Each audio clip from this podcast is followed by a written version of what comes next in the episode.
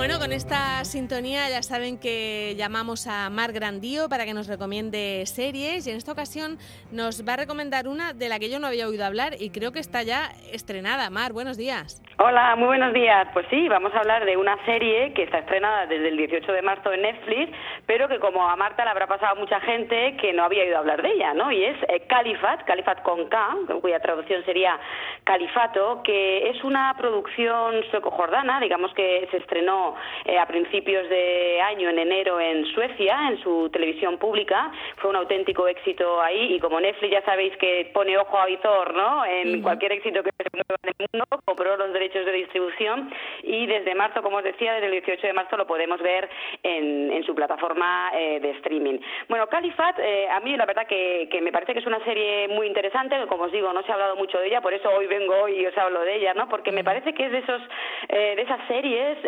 que mezclan ese thriller, ¿no? Que yo creo que tanto gusta a muchos de los oyentes, ¿no? De onda regional de esa sección, que nos mantiene pegados al televisor, pero que al mismo tiempo nos cuenta una historia intimista y nos representa, bueno, una parte de la realidad de nuestra sociedad que, está presente, ¿no? Y en este caso nos va a hablar eh, de una chica, de Pervin, que ella, aunque es nacida en Suecia, vive en Raqqa, en, Siria, eh, porque, bueno, se casó eh, con un chico en, en Suecia, pero digamos que el chico quiere entrar dentro de una célula terrorista en el Estado Islámico.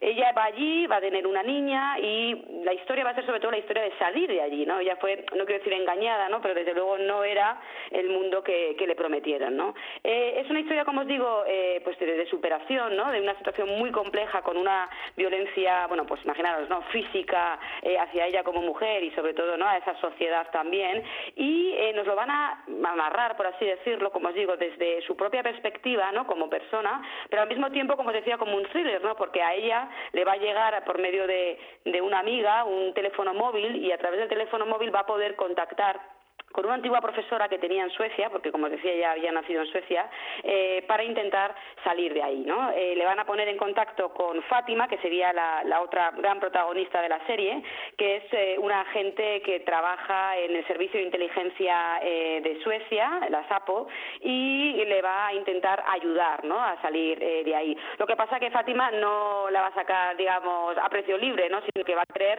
información precisamente, ya sabe que su marido está en una célula terrorista, bueno, pues quiere que le vaya diciendo información porque parece ser que va a haber eh, un atentado inminente, ¿no? En Suecia y ella, bueno, pues quiere recibir esa información para, para poder pararlo.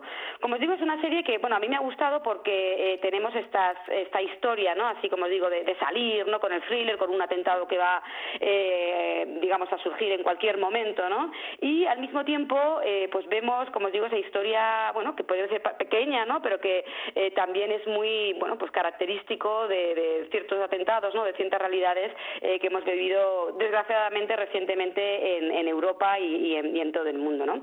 Paralelamente a esa historia vamos a ver cómo eh, un profesor de instituto en Suecia, eh, que es el que está organizando, como os digo, ¿no? está en contacto con los del IRIS y él va a intentar bueno, hacer ese, ese, como os digo, ese atentado, va a captar también a niñas. ¿no? Entonces vamos a ver un poco, como si dijéramos, el proceso de radicalización ¿no? de la eso, eso que nos cuesta entender ¿no? A veces. Exactamente, ¿no? Que yo creo ¿cómo la convencen? ¿Cómo lo hacen? Sí, es una de las partes yo creo que mejor lo han retratado, ¿no? Porque vemos a Pervin que ha llegado allí que quiere salir, por lo tanto la vemos que, no es lo que le habían dicho, ¿no? Y vamos a ver desde el inicio cómo este profesor va a querer captar a dos adolescentes, ¿no? Eh, dos niñas eh, que son, en este caso, de origen jordano, eh, sus padres son musulmanos, pero, musulmanes pero no practicantes, y cómo, bueno, esa situación, porque además es un caldo de cultivo, aunque sí que es cierto que vemos a otros personajes que vienen de familias desestructuradas, ¿no? con recursos muy bajos, ¿no? Y precisamente ese, ese caldo de cultivo que, bueno, que fomenta la radicalización, bueno, también vemos otros perfiles, ¿no? Eh, en este caso estas dos niñas no son, digamos, de ese perfil desfavorecido, sino que es una clase, bueno, media, más o menos acomodada, y sin embargo vamos a ver cómo entran, ¿no? Esas ideas tan radicales y vamos a ver todo ese proceso, ¿no? Desde cómo entran esas ideas de este profesor, que no deja de ser, ¿no? Un terrorista encubierto, ¿no? Y cómo va, eh, bueno, cambiando su psicología, ¿no? Y yo creo que en ese sentido Está bien representado porque lo vamos a ver a través eh, de varios episodios. La serie tiene ocho episodios. La serie se ve muy rápida, ¿no? Porque tiene, como os decía, como mucha acción y además tiene ese tipo de guion, ¿no? Que, tiene esos giros, que termina el episodio y quieres ver el siguiente, ¿no? Y, vamos a ver una acción que, avanza bastante rápidamente.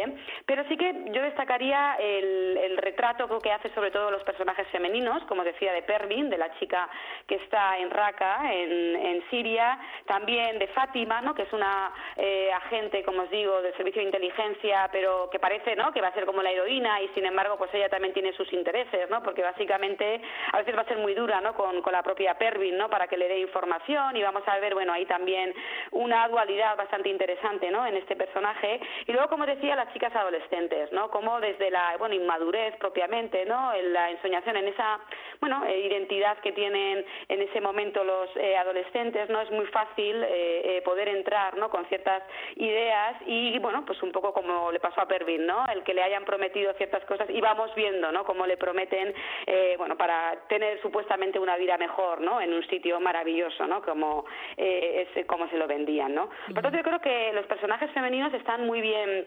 representados, ¿no? Eh, y también destacaría eh, la fotografía, porque como os comentaba antes es una serie sueca y los suecos, digamos que están ya hace muchos años metidos dentro de un género que se llama el Nordic Noir, ¿no? Como pues dijéramos, ¿no? Un poco de influencia del cine negro, ¿no? Americano, pero que ellos tienen eh, unas características sobre todo en la representación de los escenarios, ¿no? De personajes oscuros, ¿no? puede parecer que los países nórdicos son países donde tienen una seguridad social, donde tienen un nivel de vida muy alto donde puede parecer ¿no? que viven muy bien, ¿no? y sin embargo este tipo de series ¿no? nos, nos presentan personajes muy complejos, eh, muy grises, ¿no? donde lo oscuro es lo que básicamente reina en sus vidas. ¿no? Y eso lo vemos también, como decía, en la propia fotografía. Eh, aquí vamos a, ver, y yo que me gustaría destacar, eh, bueno, cómo ha sido sobre todo grabada la parte que representa a Siria, ¿no? sobre todo es en la casa de Pervin, ¿no? Que, además se asemeja bastante, ¿no? Pueden ser ahí las casas. Lo han grabado en Jordania, ¿no? No se han ido evidentemente a Siria a grabarlo, eh, pero realmente han, yo creo que captado, ¿no? La esencia, ¿no? De esa opresión, ¿no? Que sufre sobre todo la, la mujer, ¿no? Vemos ahí, bueno, pues escenas eh, de violencia doméstica, ¿no? Primeros planos, ¿no? Es como muy opresivo todo eh, y con un color ahí siempre medio ocre, siempre plomizo, ¿no? Oscuro.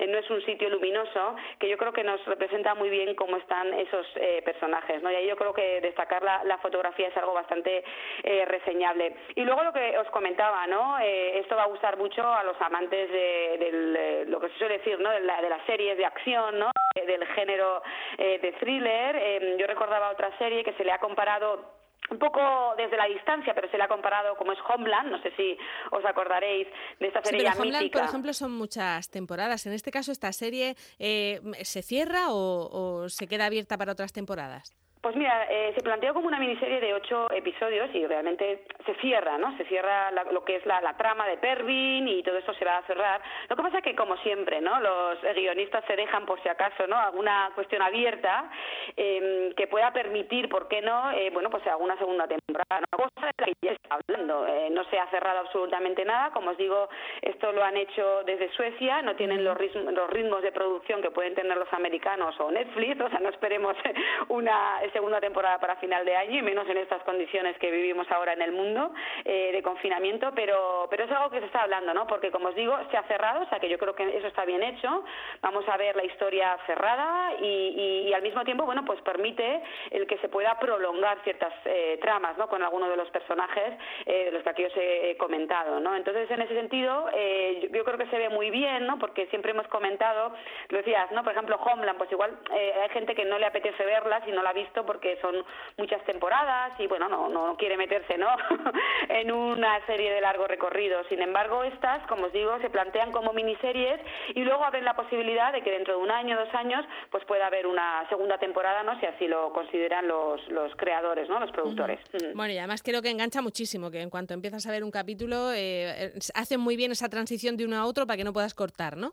Claro, eso son un poco la magia, ¿no? Que tienen los del Nordic Noir, ¿no? Como os digo, son especialistas en un thriller mm, de acción, no como los americanos, de trepidante, que vamos a ver disparos todo el rato, no es eso, pero sí desde el punto de vista narrativo. Y la verdad que vais a estar, si lo veis, vais a estar pegados, ¿no? Porque además arranca eh, desde Siria, ¿no? Con unas escenas bastante también impactantes y, y, sobre todo yo creo que son los personajes, ¿no? Que también cautivan y que, que al final te interesas por ellos, ¿no? Te interesa saber qué les va a pasar y, y eso te hace seguir viendo episodios, ¿no? Así que en ese sentido yo creo que combina muy bien, como os digo, la técnica del guion con eh, una parte más intimista, ¿no? De una historia, pues eso, de superación, una historia además que plantea, bueno, conflictos eh, actuales, no lo he comentado antes, pero eh, también destacaría lo que es la representación de los musulmanes, ¿no? Porque, bueno, puede parecer que aquí vamos a ver que todos los musulmanes son fundamentalistas, terroristas, ¿no? Y, bueno, nada más alejado de la realidad de, de Califat, ¿no? Porque nos va a presentar musulmanes de todo tipo, ¿no? Musulmanes practicantes, no practicantes,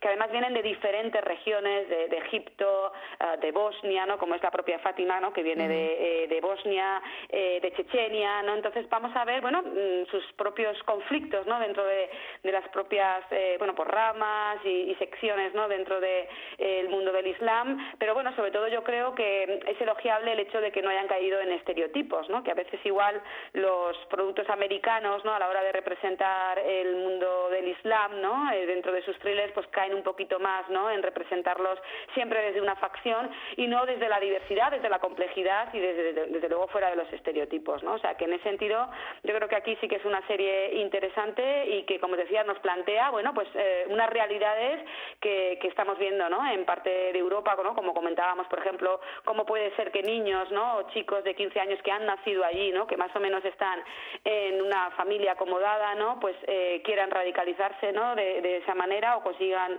eh, hacerlo y, y, que, bueno, que al final, pues eso, ¿no? Se vayan allí para luchar en, en una guerra santa, ¿no? Entonces, en ese sentido, bueno, yo creo que, que está bien representado y que, y que sin ser un documental que no lo es, ¿no? Nos puede ayudar a comprender, ¿no? Ciertas realidades. Venga, pues nos la apuntamos, Califat, y en, en Netflix, ocho capítulos, se vende un tirón y es la recomendación de Mar Grandío para este fin de semana. Muchas gracias, Mar.